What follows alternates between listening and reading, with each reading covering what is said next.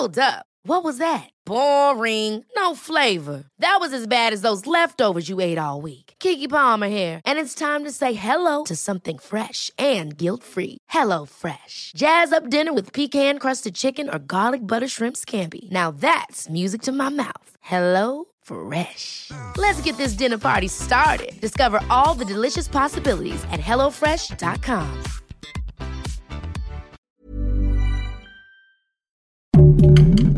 Heraldo Podcast, un lugar para tus oídos.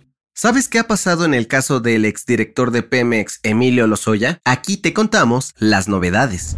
Esto es Primera Plana de El Heraldo de México.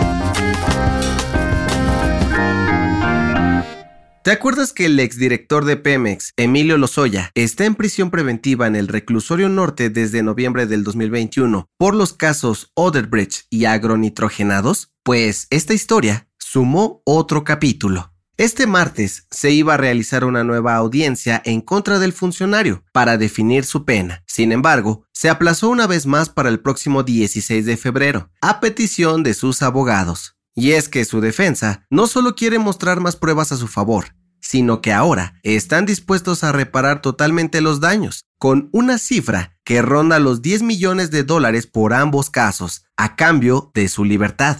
Cabe recordar que Lozoya fue acusado en el 2016 por los delitos de asociación delictuosa, operaciones con recursos de procedencia ilícita y cohecho en el caso Oderbridge. Recibir más de 3.4 millones de dólares en sobornos para otorgar contratos de obras públicas y autorizar la compra de planta de agronitrogenados que resultó ser un fraude. Los abogados aseguraron que Lozoya está dispuesto a trabajar con el gobierno de AMLO y la Fiscalía General de la República para que se haga justicia. ¿Qué crees que suceda con él? Gracias por escucharnos. Si te gusta Primera Plana y quieres seguir bien informado, síguenos en Spotify para no perderte de las noticias más importantes. Año nuevo, equipos nuevos. La Guardia Nacional arrancó el 2023 presentando con bombo y platillo los proyectos que tienen de cara a los próximos 12 meses, y entre ellos destaca la creación de dos batallones especializados que cuidarán las vías férreas de todo el país. De acuerdo con el secretario de la Defensa Nacional, Luis Crescencio Sandoval, este equipo de 3.200 elementos trabajará para evitar bloqueos y garantizar el libre tránsito de trenes para proteger la economía de los estados y del país. Si bien el funcionario no especificó cuándo comenzarán a trabajar estos elementos, aseguró que van a concentrar la gran mayoría de sus esfuerzos en Tabasco, Chiapas, Quintana Roo, Campeche y Yucatán, por donde pasará el tren Maya, así como del puerto Oaxaca a Veracruz, donde se construye el corredor del Istmo.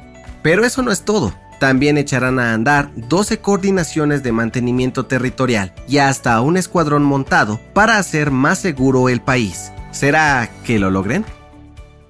En otras noticias, la Fiscalía de la CDMX desconoció el documento que se difundió el pasado lunes 2 de diciembre, en el que supuestamente determinó que la ministra Yasmín Esquivel no plagió su tesis de licenciatura. Aseguraron que aún están investigando los hechos para pronunciarse oficialmente. En noticias internacionales, ¡qué ofertón! El gobierno de Japón anunció que darán un millón de yenes por hijo o hija a cada familia que decida mudarse de Tokio, pues las autoridades buscan poblar las provincias del país con gente joven y reducir la densidad de población en la capital. Y en los deportes, este martes, Cristiano Ronaldo fue presentado oficialmente como nuevo jugador del Al Nazar. El bicho dijo que decidió ir a Arabia Saudita por no tener retos nuevos en Europa y haberlo ganado todo. Además aseguró que su carrera está lejos de terminar. El dato que cambiará tu día.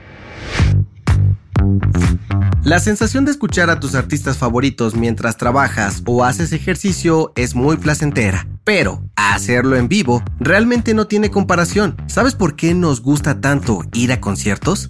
De acuerdo con un estudio de la Universidad de Deakin en Australia, cuando vamos a un concierto nuestro cerebro libera grandes cantidades de dopamina debido a todo lo que bailamos y cantamos. Además, desarrollamos un sentido de pertenencia grupal que nos hace sentir cómodos, aceptados y con mayor autoestima. Pero como estos efectos suelen durar muy poco, es muy común que al siguiente día nos sintamos deprimidos, tristes o nostálgicos, por lo que queremos repetirlo más veces como si se tratara de una adicción. ¿Qué concierto esperas con ansias este año? La recomendación. Para algunas personas, la masturbación es todo un tabú, pero en realidad es algo natural y hasta algo recomendado por expertos. Escucha el nuevo episodio del podcast Preguntas Tontas para Todos, donde Fergay y Nuria Ocampo platican con una sexóloga para resolver todas las dudas e inquietudes de este tema. Yo soy José Mata y nos escuchamos en la próxima. Esto fue Primera Plana, un podcast del Heraldo de México. Encuentra nuestra Primera Plana en el periódico impreso, página web